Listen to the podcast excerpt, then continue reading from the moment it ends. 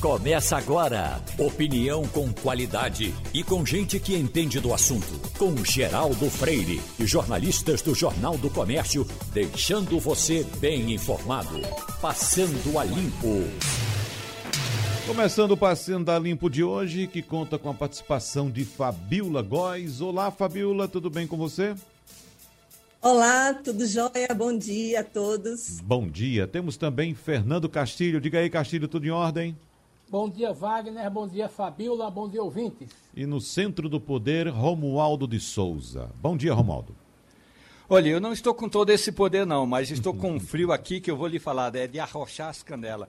Quem tem é, problema de. ou quem tem platina na perna num frio desse, tem de ficar imaginando, meu Deus, por que, que não faz um calorzinho? Mas a expectativa é de que este vai ser o final de semana mais frio do Distrito Federal. Na madrugada apareceu um saruê aqui na minha casa. Saruê é um timbu, um desses é, ratinhos aí, parecendo com um gambá, mas que não fede. As cachorras latiram o tempo todo, tive de tirar o saruê de cima da árvore, fazia sete graus, tremendos queixos, Wagner Gomes. Nos meus tempos de Brasília, Romualdo de Souza, saindo cedinho, por volta das seis e meia, sete da manhã, e se eu tinha por volta dos 12 anos de idade, estava passando por um posto de gasolina e na parte de naquela época tinha aquela parte eh, de lado assim para lavar carros, tinha um cidadão lavando um carro, né, de bermuda, é. só com uma botinha, com uma mangueira de água assim lavando o carro, e eu imaginei, a pior coisa do mundo deve ser lavar um carro num frio desse.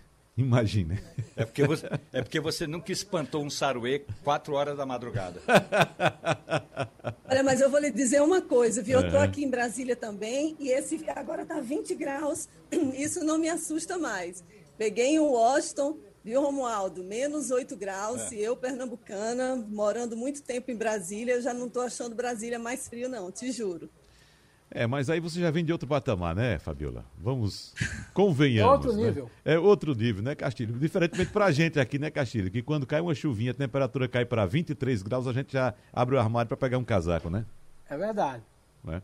Agora, Romualdo, vamos começar a nossa conversa de hoje falando a respeito de um tal de Queiroga, né? Que parece que pegou um pepino agora, rapaz. Porque o presidente, quando disse que ele vai pelo menos encomendar um, estu, um estudo ou então já é, determinar a, a, abolição do uso de máscaras né, aqui no, no Brasil, para quem já está vacinado ou para quem já foi infectado pela Covid-19 ou pelo novo coronavírus, me parece que o ministro da Saúde pegou um pepino agora, porque ou ele, uh, se por acaso ele assina um decreto dessa natureza, acredito que ele corre sério risco sofrer um processo por crime contra a saúde pública. Né? Se ele não atende à ordem do chefe, ele fica em situação difícil com o presidente da República. E me parece muito mais, Romualdo de Souza, que devido à declaração enfática do ministro da Saúde, Marcelo Queiroga, na CPI da Covid, de que cloroquina e ivermectina não têm nenhuma serventia para o tratamento da Covid-19, me parece que o chefe dele está mesmo com a intenção de mandá-lo embora, Romualdo?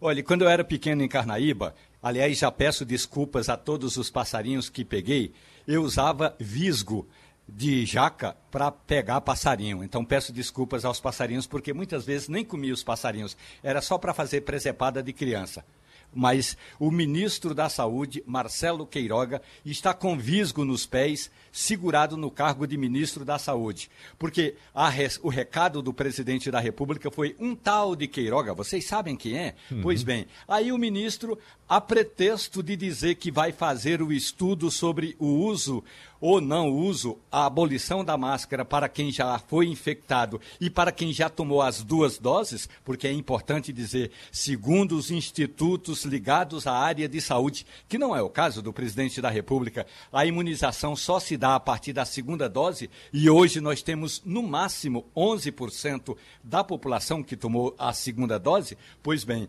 quando o ministro começa a dizer que vai de fato fazer esse estudo, ele leva metade da declaração para dizer que o presidente tem acompanhado e tem apoiado todos os estudos a respeito eh, do enfrentamento da pandemia e que o presidente está muito satisfeito com o número de vacinas que já saíram do Ministério da Saúde para estados e municípios.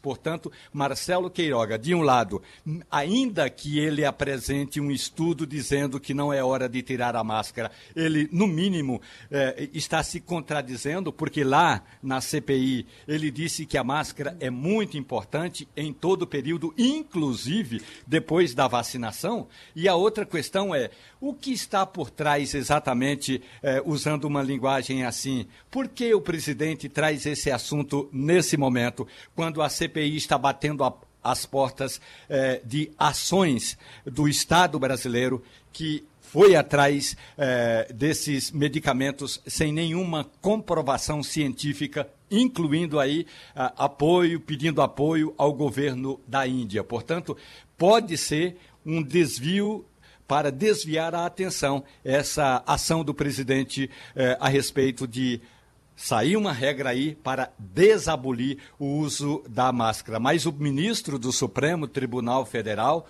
eh, Marco Aurélio Melo, disse: essa é uma ação do Estado brasileiro que envolve a federação, portanto, o, a, a, o Poder Executivo Federal, os governos estaduais e os governos municipais. Portanto, não é um decreto federal que vai tirar a obrigatoriedade do uso da máscara. Ô Fabiola, você pode nos trazer a experiência lá dos Estados Unidos agora, porque eu tenho convicção de que aquelas pessoas que bateram palmas efusivamente para o presidente da República quando ele disse que iria abolir o uso da máscara no Brasil, devem levar em consideração o anúncio que foi feito nos Estados Unidos, bem recentemente, acho que em maio, né, dia 13 de maio especificamente, para que as pessoas que tivessem vacinadas não usassem mais máscara. Só que temos diferenças fundamentais, Fabiola. Naquela ocasião, os Estados Unidos já estavam, já estavam com 35% dos habitantes, de 35 a 37% dos habitantes totalmente vacinados, isso com as duas doses. Quase 60 ou 62 ou 63% com a primeira dose e mais com a pandemia controlada. Nós aqui no Brasil, nós temos cidadãos efetivamente vacinados ou protegidos, imunizados, correspondente a 11% da população, Fabíola, com as duas doses. E claro, levando em consideração também a ocupação das nossas unidades hospitalares, que está em torno de 97% hoje, não resta dúvida que essa declaração do presidente é mais uma para entrar naquele caderninho das grandes irresponsabilidades de um chefe de Estado, Fabiola. Exatamente, né? A gente não tem como comparar, se comparar com os Estados Unidos nesse momento. A população lá estava usando máscara, estava se vacinando, todo mundo correndo para marcar as vacinas. Eram, são várias vacinas, Moderna, Pfizer e Johnson Johnson. Como eu já até falei, a gente pode escolher a vacina que vai tomar lá nos Estados Unidos, diferentemente aqui do Brasil. Então, quando o Biden anunciou, era 35% da população totalmente vacinada. Né? Então, é uma realidade diferente. No Brasil, a gente não tem nem 13% da população totalmente vacinada, as pessoas não obedecem distanciamento, não houve medidas de restrição em termos de país, né, de governo, de Estado mesmo, só governadores e prefeitos decidiram sensatamente restringir algumas atividades quando os números estavam realmente muito altos. Então, o presidente dá uma declaração dessa é totalmente contra. Hoje, inclusive, a OMS refutou essa informação, disse que é preciso sim continuar usando máscara, não é porque a gente está avançando na vacinação aqui no Brasil que se deve relaxar. E, e a, essa medida nos Estados Unidos também foi um pouco criticada né, pelos epidemiologistas lá, dizendo que talvez seria prematuro por conta do surgimento de algumas variantes, né? Porque você toma a vacina, mas isso não significa dizer que você está totalmente imunizado e que não vai passar esse, esse vírus para outras pessoas. Então, o presidente, mais uma vez, ele aposta totalmente de maneira errada. Talvez isso seja uma cortina de fumaça aí para esconder o que vem e essa, todos esses debates envolvendo a CPI. Né? Ontem foi divulgado também que o, o, a Pfizer pediu ajuda à embaixada americana, à embaixada brasileira em Washington, para interceder para que o Brasil comprasse vacinas da Pfizer. Então, assim, é, são medidas que agora a gente está sabendo que foi, deixaram de ser tomadas pelo Brasil e que agora a gente está nessa situação. Então, assim, é prematuro a gente liberar o uso de máscaras por aqui. É, por falar em vacina também, Fabiola, esse anúncio foi feito por Joe Biden da compra de 500 milhões de doses de vacina da Pfizer para distribuir para países pobres, né, englobando aí 92 nações de baixa renda também da União Africana. No início do anúncio ficou a expectativa aqui no Brasil de que essas vacinas poderiam vir para cá também mas não é o caso. Não sei se os Estados Unidos levaram em consideração de fato a renda per capita desses países ou o nível de pobreza desses países e nesse caso excluiu o Brasil, ou o Brasil aparecer como uma grande potência e aí temos também questões políticas envolvidas, né? Porque Joe Biden sabe muito bem qual foi a posição de, de Jair Bolsonaro durante as eleições o ano passado e sabe muito bem que o Brasil também dá de costas para a vacina, né? Exatamente. Oficialmente, fala-se que a prioridade serão esses países que não têm dinheiro para comprar vacinas. Né? Então, assim, na América do Sul, o único que vai estar na lista para poder receber essas vacinas vai ser a Bolívia. Então, o restante das vacinas serão distribuídas por meio daquele consórcio COVAX, aquela parceria da OMS com os países. Né? Então, esse anúncio de 500 milhões vem numa boa hora, principalmente porque o mundo precisa se vacinar. O OMS teria dito que, disse, né, na verdade, que até o início do ano que vem, 1,8 bilhão de pessoas deveria ser vacinada. Esse número está bem distante dessa realidade, só são 80 milhões de pessoas vacinadas nesses países. Então, a expectativa é que a União Europeia, a Inglaterra, também libere vacinas e esse número chega a um, chega a um bilhão de vacinas. E, e aí isso daí seria um reforço né, na, nesse posicionamento da OMS para vacinar toda a população do mundo, e aí seriam é, 10 bilhões de, de, vacinas. Então, a gente não tem é, essa garantia de que vai haver essas, essas vacinas para o Brasil, pelo menos nesse, nesse lote de 500 milhões, mas a gente teve o anúncio, né, umas duas semanas, de que o Biden vai liberar 80 milhões de vacinas para o mundo, né? E aí o Brasil seria beneficiado junto com outros países da América do Sul. Então foi, é, a gente pegou de surpresa, né? Esse anúncio não se esperava e realmente essas 500 milhões de doses serão distribuídas para países de baixa renda, principalmente na África, né? Etiópia, Gâmbia, Moçambique. Renda média é Angola, Argélia, Camboja, Camarões e outros países como Kosovo, Maldivas, Ilhas Marshall, Santa Lucia. Então, assim, é, é, a gente não tem essa garantia do Brasil. O Brasil tem, deveria ter comprado, não comprou mas a gente espera que também, de alguma forma, os países acabem ajudando aqui o Brasil. Fernando Castilho, temos um caráter mais, digamos, humanitário nessa ação ou você vê algum viés econômico também nessa, nessa ação do governo Biden de destinar essas vacinas para os países mais pobres? Eu acho que é mais um, um caráter geopolítico, uhum. de reafirmação da, da, da posição dos Estados Unidos em função da posição americana no governo Donald Trump mas eu queria fazer um comentário sobre essa recomendação do presidente. Olha, é, ontem ele falou essa declaração mais ou menos às 17 horas e a partir das 18 horas a imprensa brasileira não falou de outra coisa. E aí eu fui dormir às 10 horas e quando eu deitei na cama a sensação que eu tinha, Wagner, era de cansaço. É, fazem 800 e quase 9, 890 dias que a, a, imprensa vem duelando com o presidente.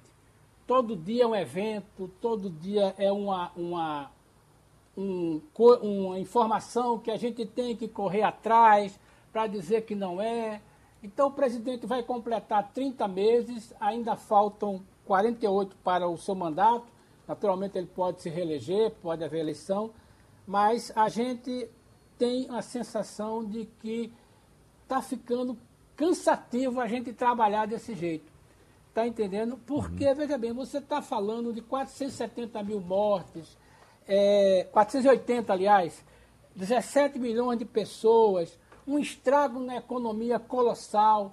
A gente não vai crescer mais do que 3% se crescer.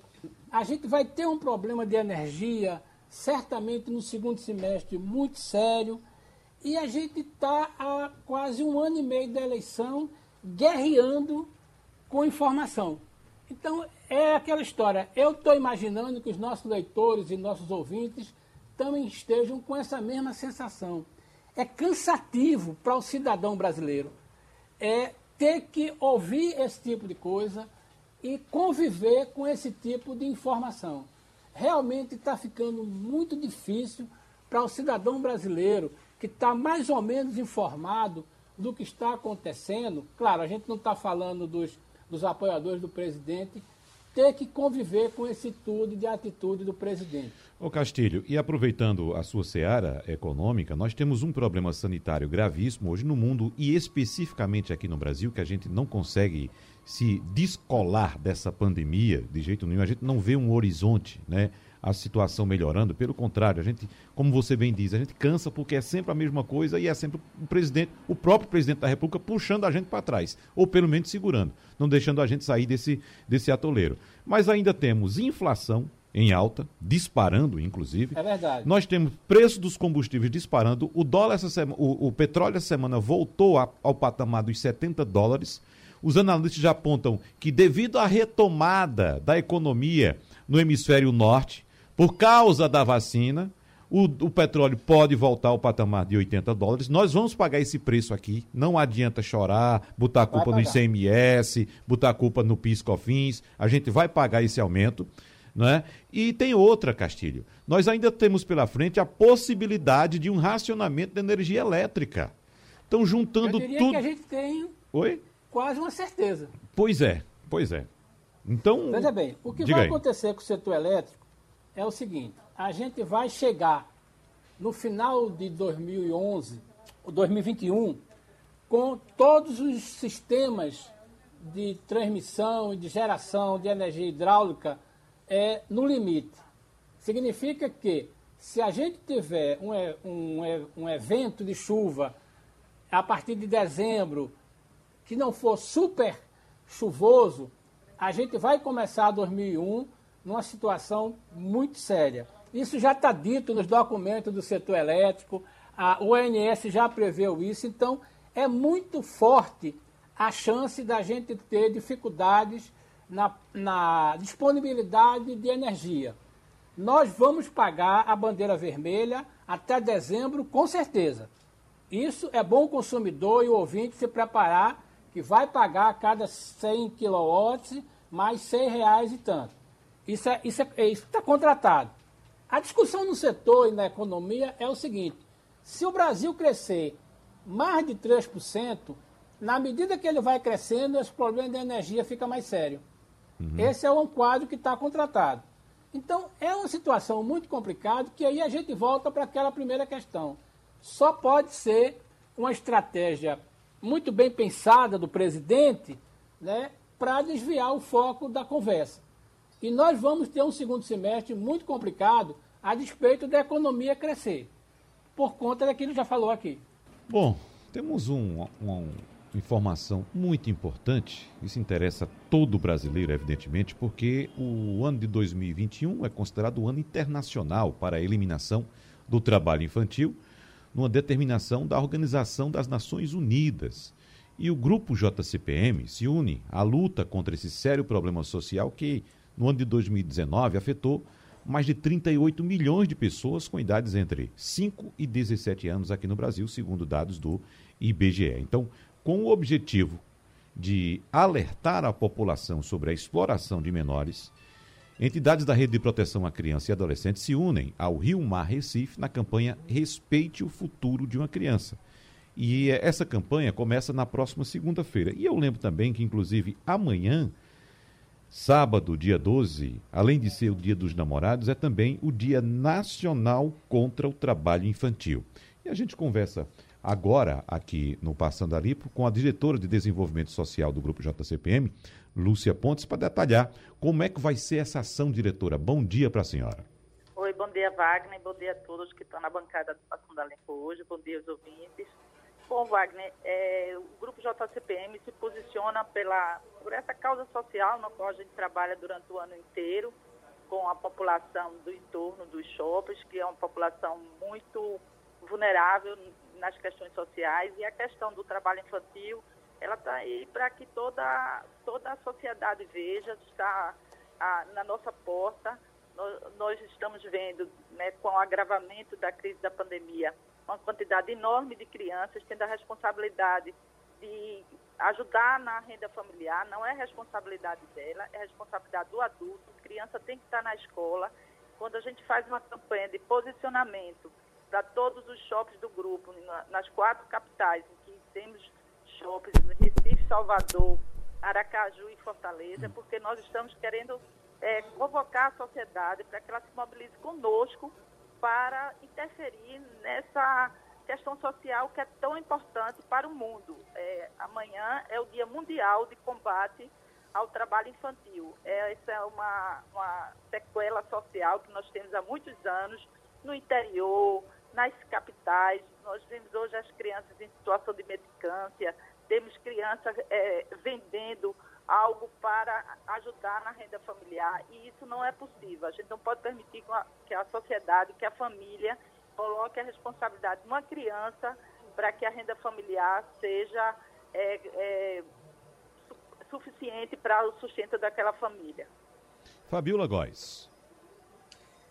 Bom dia, Lúcia. Eu queria Oi. entender o seguinte, na sua opinião, como é que a gente consegue garantir que essas crianças fiquem em casa, né, no meio dessa pandemia, que as famílias estão vendo, inclusive, na possibilidade de adolescentes trabalharem, que todos nós deveremos ser totalmente contra.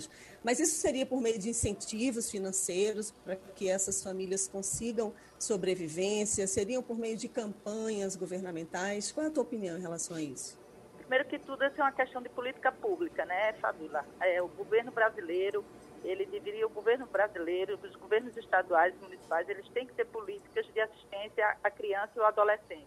O adolescente, a partir de 16 anos, ele pode trabalhar, assim, como aprendizagem. Nós temos no Instituto um programa de aprendizagem, temos hoje a maior parte das lojas dos, dos shoppings, elas são parceiras nossas e elas, elas assumem é, essa formação para esse jovem que muitas vezes ficam trabalhando nesse Isso sim, é legal.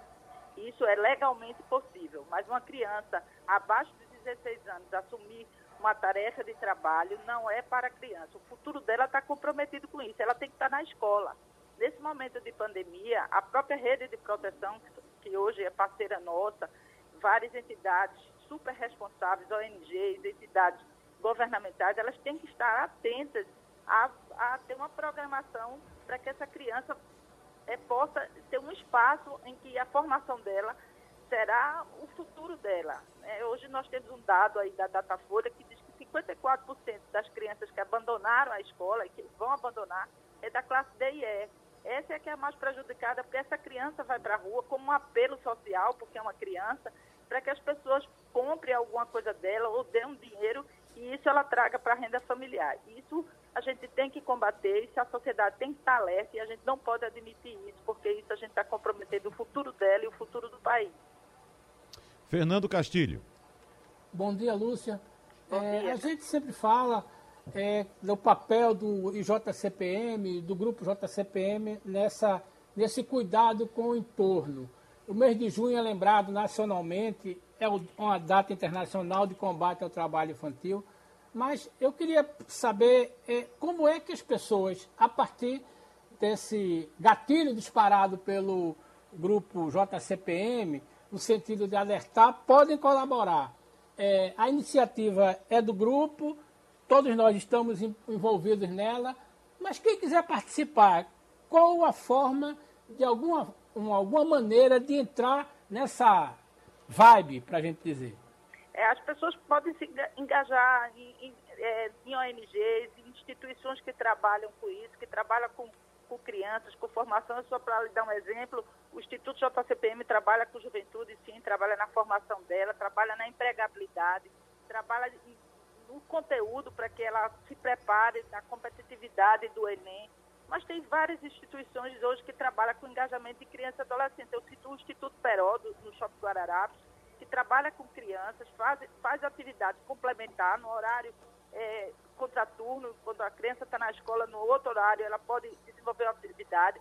Você, como profissional que tem uma habilidade, eu tenho uma habilidade com música, eu tenho uma habilidade com, com, com trabalhos é, manuais, eu posso me engajar num trabalho com uma ONG e sim é, me incorporar a uma comunidade pobre. Eu conheço várias, várias é, ONGs que trabalham com coque, que trabalham também em outros bairros. Nós trabalhamos especificamente com o Brasil e Teimosa e Pina, mas essa é uma convocação, essa é um alerta, é uma mobilização é, provocada pela OIT e nós estamos né, atentos às questões sociais que são relevantes para o nosso trabalho, que é relevante para o compromisso que o Grupo JCPM tem com a sociedade e por isso a gente não poderia passar essa data sem estarmos mobilizados. A partir de, segunda-feira, vocês, quem frequentar o Shopping Rio Mar vai ver que o shopping está completamente posicionado, não só ele, mas os outros shoppings que o grupo tem é, em outras cidades, posicionado, é, chamando a população para que ela denuncie, para que ela não permita que veja crianças trabalhando na rua. Romualdo de Souza. Lúcia Pontes, muito bom dia. Mais uma vez, parabéns pelo trabalho do Instituto JCPM. Agora, a gente, eh, toda vez, Lúcia, que sai um orçamento da União, os primeiros cortes, os primeiros contingenciamentos são exatamente nesses programas sociais, o que, lamentavelmente, é hora da gente, da sociedade, ter de assumir o nosso, o nosso papel, do ponto de vista da consciência e do ponto de vista de criar alternativas para que esses jovens, essas crianças e adolescentes, não comecem a, essas atividades profissionais antes do tempo. Eu acho que é importante que a gente tenha também uma alternativa, e, e aí eu conheço o trabalho do Instituto, que é exatamente dar a essas crianças e adolescentes uma oportunidade para que elas tenham aí uma, um aperfeiçoamento ou que elas tenham uma atividade que mais tarde elas possam usá-las na atividade profissional. Como, por exemplo, é, a, a gente conhece as crianças que fazem esse trabalho, que começam a conhecer o mundo da informática, o mundo do computador, o mundo dos aplicativos. Então, eu acho que se do lado da eh, política pública, que você bem destaca, é fundamental, mas há uma certa negligência do Estado brasileiro, do ponto de vista empresarial, é fundamental que essas crianças também tenham uma oportunidade, Lúcia. Com certeza. A gente compreende que, além da, do papel que nós temos que exigir do Estado, né, de que ele tenha políticas públicas adequadas à, à sua população, pensando no futuro, né, porque a juventude é o futuro, a criança é o futuro, a, a, o, hoje o empresariado tem um papel relevante na medida de que ele não abandonou, eu vou citar o exemplo do grupo, na, na hora que começou a pandemia, nós começamos a, a intensificar nossas atividades, nós não recuamos, não se recua numa hora de crise socioeconômica é, com programas sociais. É o que a gente vê, infelizmente, noutra direção, em alguns casos de governos. A gente tem que avançar sim, avançar com mais recursos, porque é na hora que a população mais precisa e que a gente tem uma intervenção positiva, assertiva, para que a sociedade não fique é, desassistida, abandonada e sem alternativa. Porque, é, só para vocês terem uma ideia, a, o abandono da escola, há uma expectativa internacional de grandes estudos internacionais de que é uma expectativa que agora, com o término da pandemia, muitas, muitos jovens, muitas crianças que não foram para a escola, agora que estão fora da escola, que estão é, em casa, elas não voltem a. Isso é um, um dado extremamente preocupante, porque isso também interfere na economia do país, interfere no desenvolvimento, interfere, acima de tudo, no futuro de quem deveria estar é, traba, é, trabalhando, estudando tra, na, na época correta, estudando para que a gente tenha um futuro melhor. Diretora de Desenvolvimento Social do Grupo JCPM, Lúcia Pontes, muito obrigado pela sua colaboração aqui com os ouvintes do Passando a Limpo. Um abraço e até a próxima, doutora Lúcia. Obrigada a vocês. A Constituição da República Federativa do Brasil diz que estados, municípios e Distrito Federal são obrigados a aplicar pelo menos 25% do que arrecadam com impostos na manutenção e desenvolvimento da educação, do ensino. Ocorre que começou a tramitar no Senado uma proposta de emenda à Constituição que isenta gestores educacionais, estaduais e municipais, de penalidades por não aplicarem o mínimo de 25% na educação no ano de 2020. Essa proposta de emenda à Constituição é de autoria do senador governista Marcos Rogério, que é filiado ao Democratas do Estado de Rondônia. Bom, e essa ação pertence à Confederação Nacional do Município, que é responsável pela articulação dessa proposta, e entende que, com a pandemia da Covid, os gestores tiveram que interromper o ensino presencial, o que reduziu os gastos com a educação local. Por isso, argumenta que não seria correto punir as administrações públicas, dado o contexto atípico do ano passado. Vamos discutir essa questão um pouco mais com o professor especialista em educação, ex-reitor da Universidade Federal de Pernambuco, Mozart Neves. Olá, professor Mozart, tudo bem com o senhor? Bom dia, é um prazer enorme estar falando para a nossa Jornal do Comércio, né, do Passando a Limpo, e no tema bastante delicado. Muito delicado, professor. Inicialmente eu pergunto ao senhor se por acaso essa ação, eu não, não, não tenho. É, é, um estudo maior sobre essa intenção da Confederação Nacional dos Municípios. Me parece que é algo permanente, mas não leva em consideração uma sazonalidade somente, né? Será que existe aí uma intenção de fato de retirar essa responsabilidade, de isentar permanentemente os gestores de responsabilidade nessa, nesse mínimo obrigatório de 25% de investimentos em educação? Importante lembrar que quando do início do governo Bolsonaro, o ministro Guedes, Paulo Guedes, ele já tinha essa ideia de eh, tirar tanto a obrigatoriedade de 25% da educação, como também aqueles 12% da saúde. É, isso começou a ser bastante discutido, mas houve uma reação muito grande, principalmente de, dos atores envolvidos né, na, na sociedade civil, da área da educação, da saúde, e isso terminou perdendo fôlego. Agora, com a questão da pandemia, e se, essa, se trata da PEC 13 de 2021, né? e pelo que eu entendo e li da PEC, ela apenas se aplica a 2020. Entretanto, ah, o, que é que, o que é que justifica, por um lado, a Confederação Nacional dos Municípios?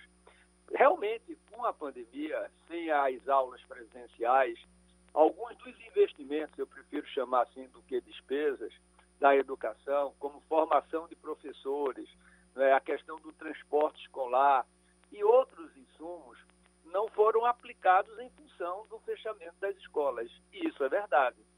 E isso também levou, comparando 2019, no final de 2019, apenas 1,1% dos municípios, aproximadamente uh, 60 municípios, uh, estavam sem conseguir aplicar uh, o que é previsto na Constituição, dos 25% na educação.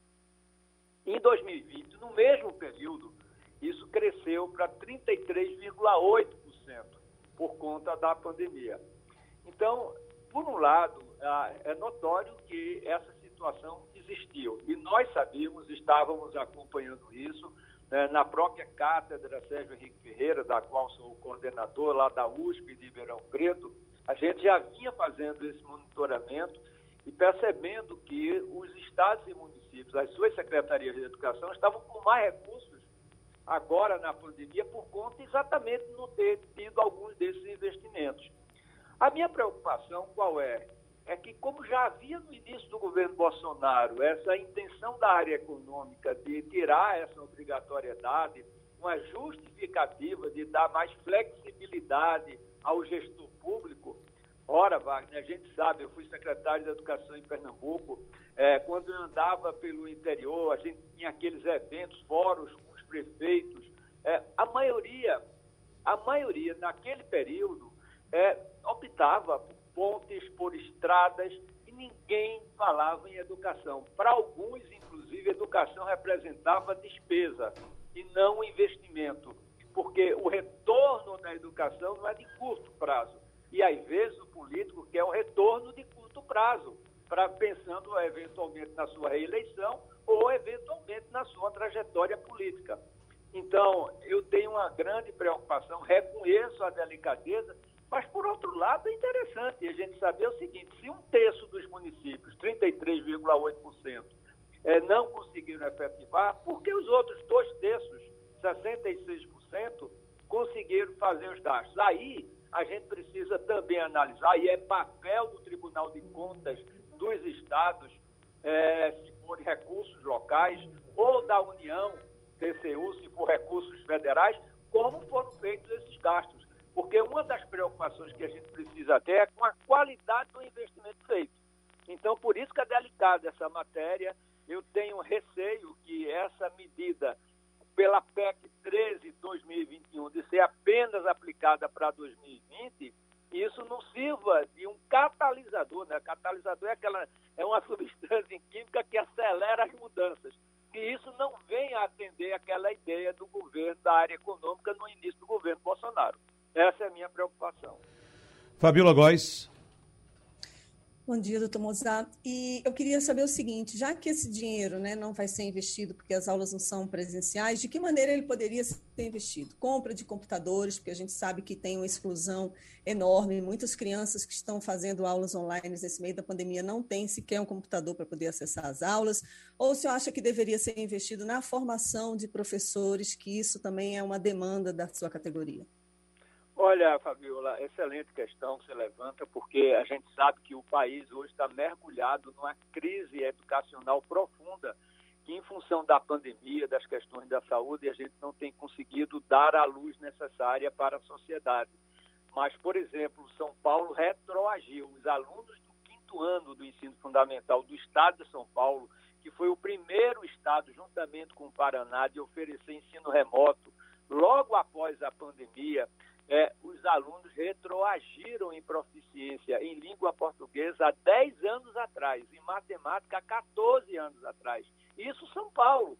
Imagina que uma boa parte dos municípios ficaram sem oferecer atividade escolar nenhuma por conta de não ter conectividade digital, não ter internet, banda larga. O governo Bolsonaro, infelizmente, vetou né, a, o projeto de lei que dava acesso ao ensino remoto, à internet de banda larga, agora no final do ano.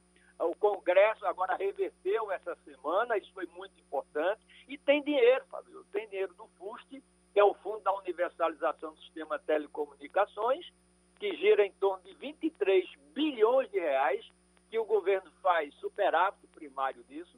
Né? E tem um dinheiro esse que está sobrando, que os governos municipais e estaduais deveriam ter se planejado para que 2021 os alunos não tivessem a mesma situação de 2020. E entramos em 2021 ainda com as escolas fechadas né, e sem nenhum tipo de planejamento para oferecer o ensino remoto, porque a maioria das nossas crianças das escolas públicas, principalmente das regiões norte e nordeste, aquelas menos favorecidas do ponto de vista socioeconômico, estão sem acessar suas atividades. Então, deveria sim aplicar na parte digital, conectividade, internet, banda larga. Eu digo que internet e banda larga é o lápis de caderno do século XXI, mas na formação de professores, porque a gente também precisa preparar os professores para essa nova modalidade que agora está sendo chamada de ensino híbrido, que é a integração do ensino remoto com presencial. E isso veio para ficar. E pra, por essa razão, a gente precisa também preparar os professores para essa nova modalidade. Fernando Castilho. Bom dia, doutor Mozart. É, só uma informação complementar. O FUST é o caso clássico da desorganização em função da tecnologia. Ele foi criado quando a telefonia era analógica. E ele não foi aplicado até hoje porque a lei dizia que era incentivar a telefonia fixa. Então foi preciso modificar a lei para que ele possa ser usado em tecnologia digital. Mas eu queria perguntar ao professor o seguinte: 2021, a sensação que a gente tem é que o estrago já está feito. Mas qual é o grande desafio do setor educacional para essa nova realidade híbrida a partir de 22. Porque qual é a grande dificuldade? É que o professor não foi treinado, o dinheiro até existe, mas já está sendo mal aplicado. Mas qual é o grande desafio? Por onde começar essa nova realidade que a gente chama do ensino híbrido, já pensando em 22? O senhor tem alguma proposta, alguma ideia? Tenho, Fernando. Não uma proposta, mas eu tenho estudado muito esse cenário, até por conta do Conselho Nacional de Educação que faço parte, e sou da comissão que agora está redigindo um parecer para orientar os estados e municípios em relação a esse novo, é, é, é novo ambiente escolar é, que está sendo e será daqui por diante, não é? é, conduzido por aquilo que nós chamamos desse ensino híbrido. E como o MEC não faz a coordenação nacional, infelizmente, o Conselho está, de certa maneira, procurando ajudar os estados e municípios. E qual é o caminho? Quais são os três principais desafios? Em primeiro lugar, a questão da retomada da aprendizagem escolar, que realmente o fosso é muito mais profundo, como eu disse na minha última coluna do Jornal do Comércio, dia 31 de maio, o problema é muito mais grave do que até os mais pessimistas imaginavam. Segundo ponto, a desigualdade educacional, que já era grande no Brasil, tenderá a crescer em muito, não é? é desculpem os ouvintes, a vocês, a, a, gente fala de casa e tem aqui essas questões que a gente não controla. Fique tranquilo, professor. Então, Ana, tem a desigualdade educacional que cresce enormemente em todo o país. Veja, eu moro aqui em Recife, estou em Recife desde a pandemia, tomando os meus cuidados, é, entre dois colégios particulares tradicionais aqui de Recife. As crianças e jovens têm aula todos os dias, mas tem algumas escolas públicas também no entorno, fechadas. Então, a situação, nós queremos sim um retorno seguro dos professores, dos profissionais da educação. Mas o Brasil foi o segundo país do mundo, Fernando, a abrir escolas e ficar, do ponto de vista de escolas fechadas. Maior número de dias, mais de 260 dias em 2020. Foi o segundo país do mundo a ficar mais tempo com as escolas fechadas. Então, há uma relação direta entre a questão da aprendizagem que eu falei agora, a questão do aumento da desigualdade entre ricos e pobres do ponto de vista econômico. E o terceiro ponto que a gente não está olhando, que é o abandono escolar. Porque quanto mais tempo essa criança, esse jovem ficar fora da escola, distante da escola, a tendência do aumento do abandono escolar, a Organização dos Estados Ibero-Americanos, a OEI, está fazendo uma estimativa que esse abandono entre jovens, principalmente nos últimos anos do ensino médio e os dois primeiros anos de universidade, na América Latina vai ser da ordem de 17 milhões de estudantes que irão abandonar ensino na, na universidade e na, na educação básica. Então, isso é muito grave, esses três fatores.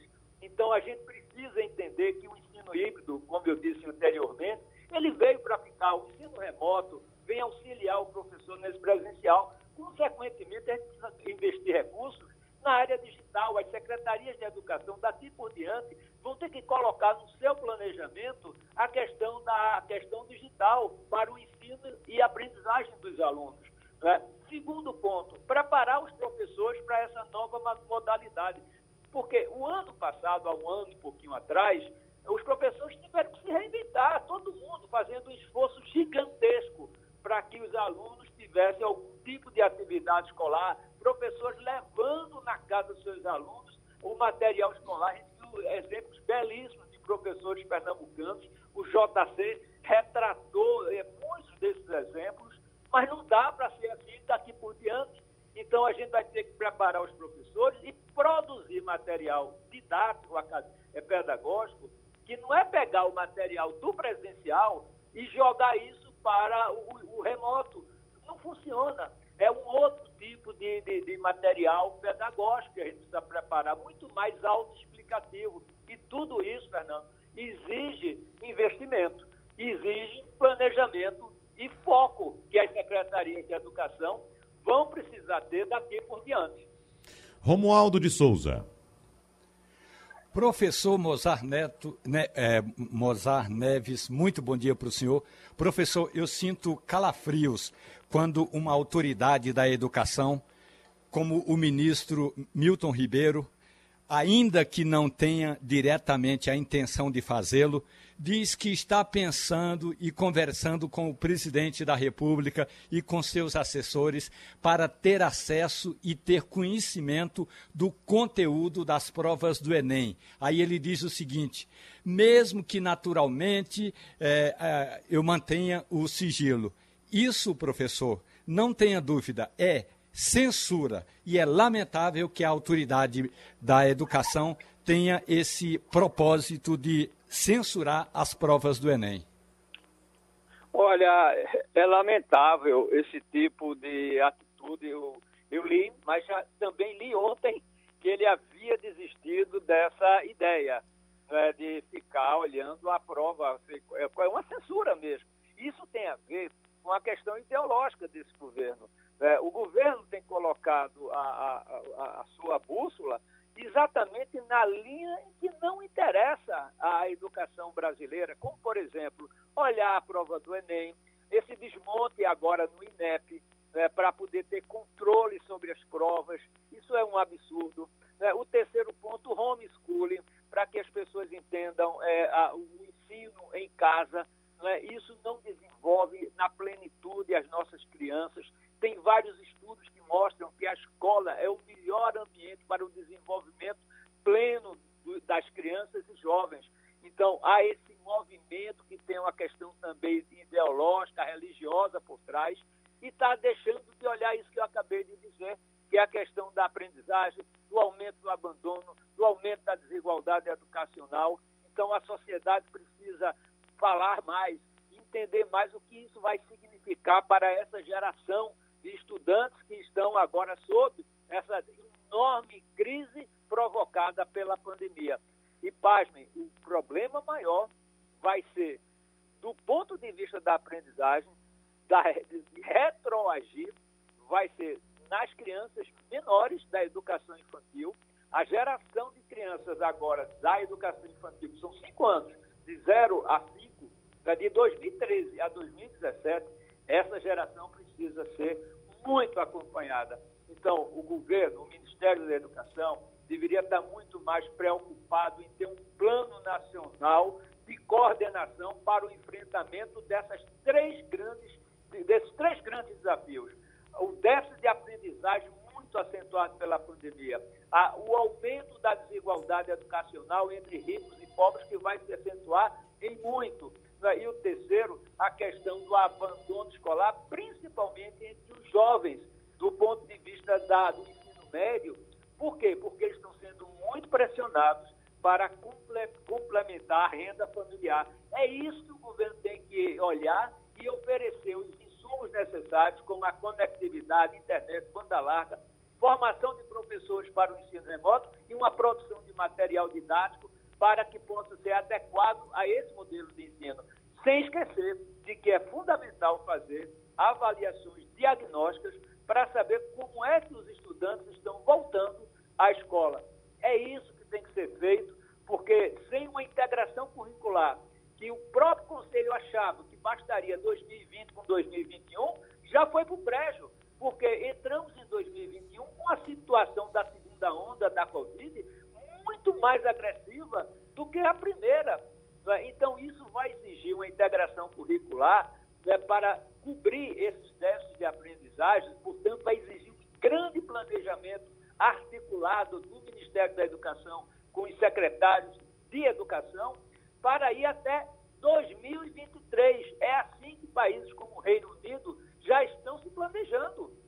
E olha que eles não tiveram a crise tão intensa como a gente está tendo aqui no Brasil, porque a vacinação foi rápida, foi muito bem colocada para professores, já estão voltando às atividades plenas no campo presencial e aqui a gente vacinando com a vacinação extremamente lenta e sem ter conseguido vacinar os nossos profissionais da educação.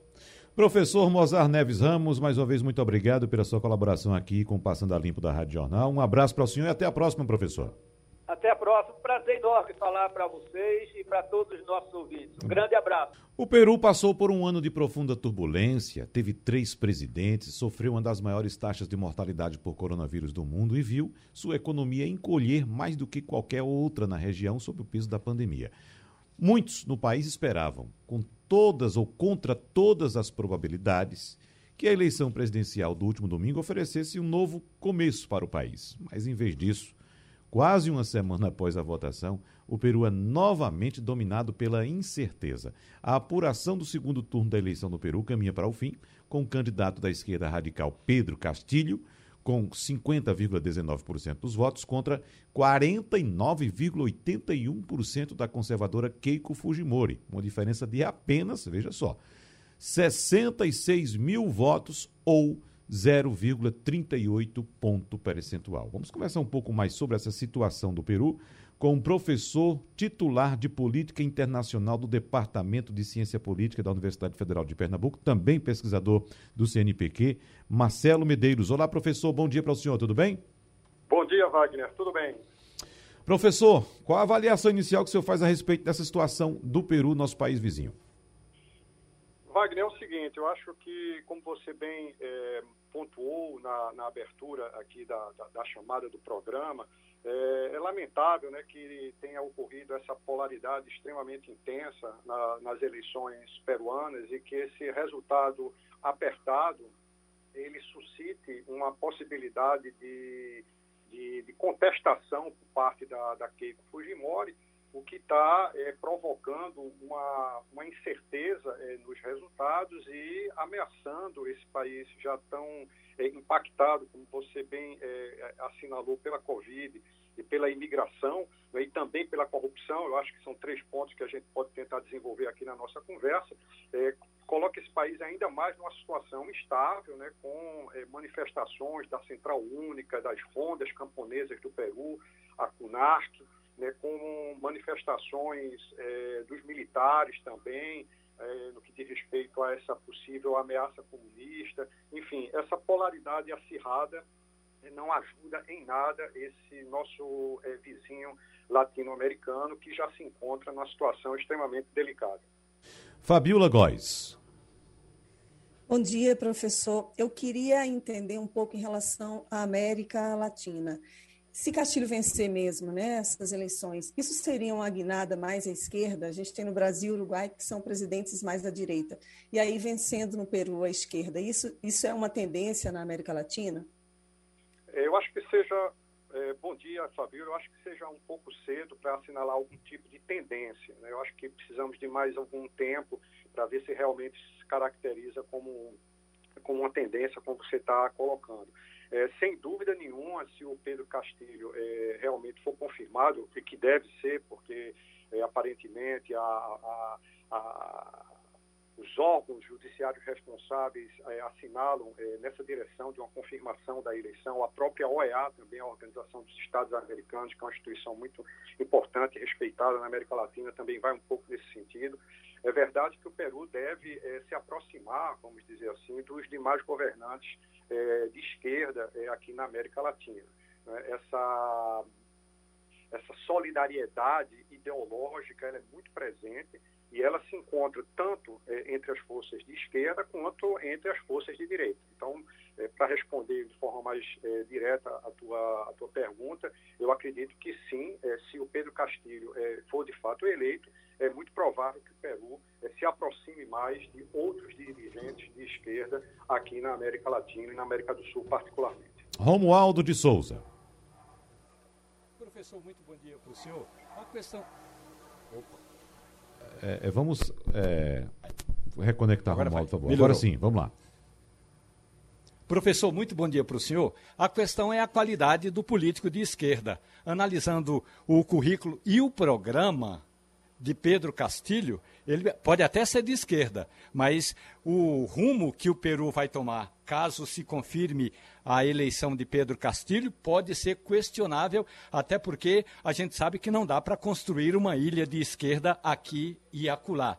E a minha questão, professor, é a seguinte: o senhor vê nas eleições do Peru o que pode vir a acontecer no Brasil no ano que entra? Por exemplo, a Keiki Fujimori está questionando a eleição, o resultado da eleição, querendo ela anular milhares de votos que, segundo ela, eh, houve fraude. Isso pode eh, fazer uma, uma analogia, uma comparação com o que pode acontecer no Brasil do ano que entra? Ok, Romualdo, vamos lá então. É, em relação à, à, etiqueta, né, esquerda, direita, o, o, Pedro Castilho, do Peru Livre, ele tem essa etiqueta de, de homem é, de esquerda, mas é, você tem toda a razão. A gente sempre, a gente, nós, é, apreciadores, estudiosos e também os cidadãos, de uma forma geral, devem sempre é, desconfiar da, da etiqueta. O, importante é o que tem dentro do pote, não a etiqueta que está no pote. Então, o discurso é, de, de, um candidato ele é muito distinto do discurso do governante, né, que, que, no caso do Pedro Castilho, quando ele assumir a presidência do Peru, é possível que ele tenha tenha ações, né, vamos dizer assim, que não se coadune bem com o discurso de esquerda. Isso já foi visto no mundo inteiro. François Mitterrand, na França, é, foi eleito como presidente de esquerda. Não é que ele deixou de esquerda de esquerda, mas a, a política econômica de Mitterrand foi uma, uma, política econômica muito mais de direita do que de esquerda. É, aqui no próprio Brasil também, o presidente Luiz Inácio Lula da Silva foi, foi eleito é, com um discurso de esquerda, mas a economia de, de Luiz Inácio Lula da Silva, principalmente nos seus primeiros anos de mandato, foi uma política com, com um viés mais de direita do que de esquerda né, de abertura comercial, enfim, como você bem colocou. Então, realmente é uma incógnita, não seria nenhuma surpresa grande se o Pedro Castilho, enquanto presidente, adotasse uma política econômica é, mais de direita, vamos dizer assim, do que de esquerda, para evitar isso que você está chamando de ficar ilhado né, dentro da América Latina. No que diz respeito a, a ser um, esse fenômeno de contestação da Keiko Fujimori poder se reproduzir aqui no Brasil nas eleições do ano que vem, é possível sim. Né? Então, é, é, é, essa diferença muito curta né, de, de, votos entre os candidatos, ela pode suscitar esse, essa reação negativa do perdedor. Né? É, tivemos é, também nos Estados Unidos, né, com a eleição agora recente do Trump, é, com a eleição do Biden, a perda do Trump, o Trump também entrou na justiça. Então, há ma maus perdedores no mundo inteiro. E o importante é que a margem ela seja a maior possível para evitar qualquer tipo de esperança por parte daquele que perdeu. Então, vamos torcer para que, que, aqui no Brasil eh, o candidato vencedor, qualquer que seja ele, né, ele possa vencer com uma margem grande de votos para desestimular o seu oponente perdedor a qualquer tipo de, de recorrência e que isso eh, faça com que o país entre num clima de instabilidade que seria extremamente perverso, como é o caso do Peru e como seria o caso do Brasil no ano que vem. Fernando Castilho, alguma dúvida sobre seu primo Pedro lá no Peru? É, é, bom esclarecer que o Castilho dele é com dois L's. o meu é com LH. Mas não tenho nenhum parentesco. E o nome Castilho foi porque meu pai gostava do nome e, e colocou. Na verdade, meu último nome é Santos. Mas eu tenho uma pergunta assim. É. é, quando a gente lê alguma coisa sobre Pedro Castilho, a gente se assusta muito porque a sensação que a gente tem é que é um Evo Morales é, do Peru. Né? É socialista, populista, diz que não vai pagar um tostão da dívida externa, né? que tem uma postura muito dura, mas o um sujeito extremamente conservador em questão cultural. Por exemplo, ele já disse abertamente que é contra o casamento entre pessoas do mesmo sexo, não quer nem ouvir falar de eutanásia, é radical contra o aborto e, por exemplo, ele tem posições muito conservadoras. É, o que é que vem daí? Porque é, é uma sensação de que é um sujeito que é professor, né, diz que tem que investir muito em educação, mas qual é o cenário que a gente tem aí a partir desse, desse personagem que não é muito conhecido ainda e que é, desperta grandes desconfianças? Certo. É, veja bem, Fernando Castilho, né?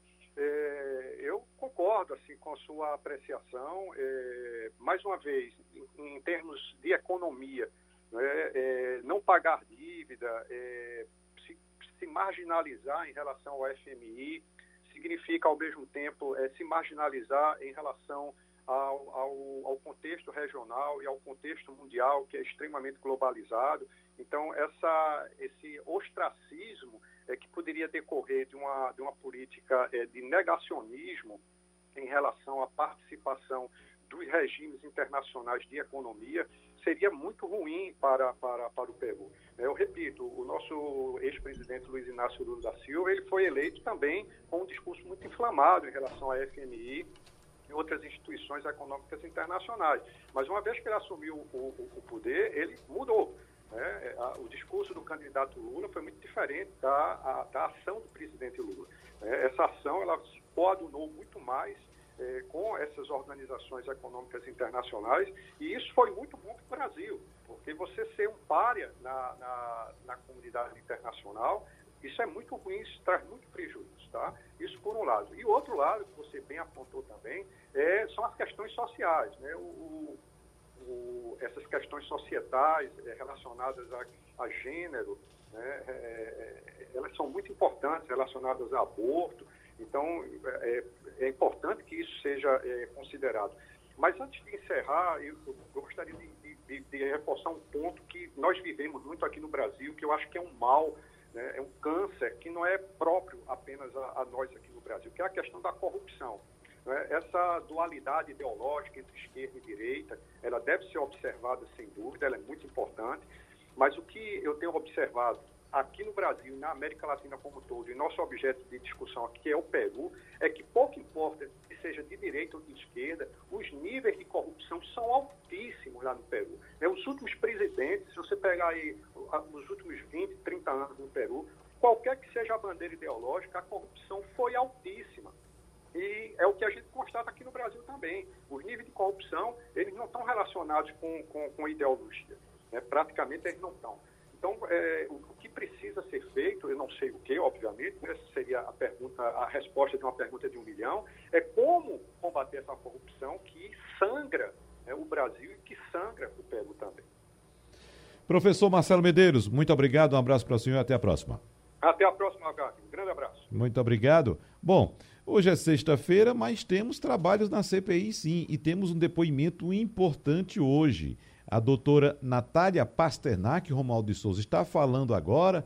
E eu quero que tenho muita curiosidade, gostaria que você acompanhasse, evidentemente você vai acompanhar para trazer as informações para o nosso ouvinte, para saber como é que vai ser o confronto dos cloroquinistas contra a doutora Natália Pasternak nesse encontro de hoje. Mas vamos ouvir um trechinho que ela está falando exatamente agora. De maneiras que os senhores podem imaginar. Foi uso profilático, foi uso profilático pós-exposição, que é o tratamento precoce, é logo que a pessoa ou o animal é exposto. Foi para casos leves, foi para casos graves e foi cobriu tudo. Não funciona em células do trato respiratório, não funciona em camundongos, não funciona em macacos e também já sabemos que não funciona em humanos. Senhores, a cloroquina já foi testada em tudo. A gente testou em animais, a gente testou em humanos. A gente só não testou em emas porque as emas fugiram, mas no resto a gente testou em tudo. E não funcionou. Pode passar, por favor. Não o Romualdo de Souza, pronto. Então a gente sabe qual vai ser o tom de doutora Natália Pasternak. Mas uh, eu tenho uma certeza absoluta, Romualdo de Souza os cloroquinistas da CPI e da Covid vão continuar sendo cloroquinistas até o fim. E vão trazer os mesmos estudos de sempre. Uhum. O, o, senador Luiz Carlos Reins me disse ontem que está municiado com mais teses argumentos e estudos que apontam a eficiência da cloroquina.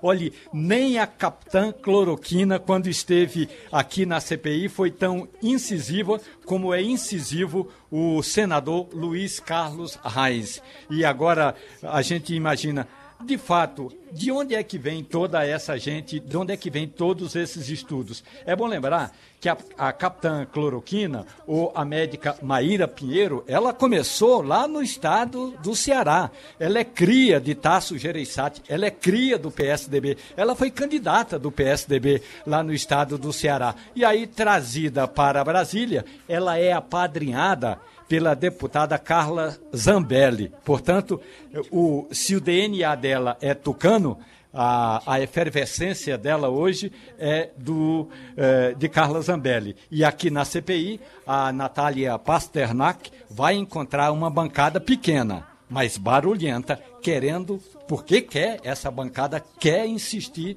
na tese da cloroquina, Wagner. Eu estou curioso para ver como é que vai ser esse embate, Castilho, e você? Olha, Veja bem, a doutora Natália, ela domina a comunicação muito bem, é, uhum. é, como é que chama, comentarista de vários lugares, e a especialidade dela é comunicação de médica. Uhum. Né? A área que ela trabalha é informação para as pessoas é, sobre medicamentos.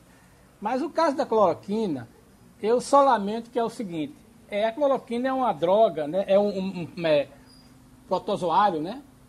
É um patogênico, não sei o nome certo, mas veja bem, que foi formulado e é a grande, o grande remédio para a malária. Né? É, é um medicamento que já foi testado, já foi usado, foi tudo. E ele tem um currículo extraordinário. Só que aí botaram uma ideologia nele. E aí a gente está vendo isso aí. Na verdade é o seguinte, existem centenas. Se você digitar em qualquer biblioteca médica de, de, de tese dissertação, a cloroquina está lá com vários estudos sérios, mas sobre outras doenças, não sobre a Covid-19. Mas aí é aquela história. O que aconteceu no governo Bolsonaro é uma questão do, do sujeito que, de repente, assume uma determinada religião.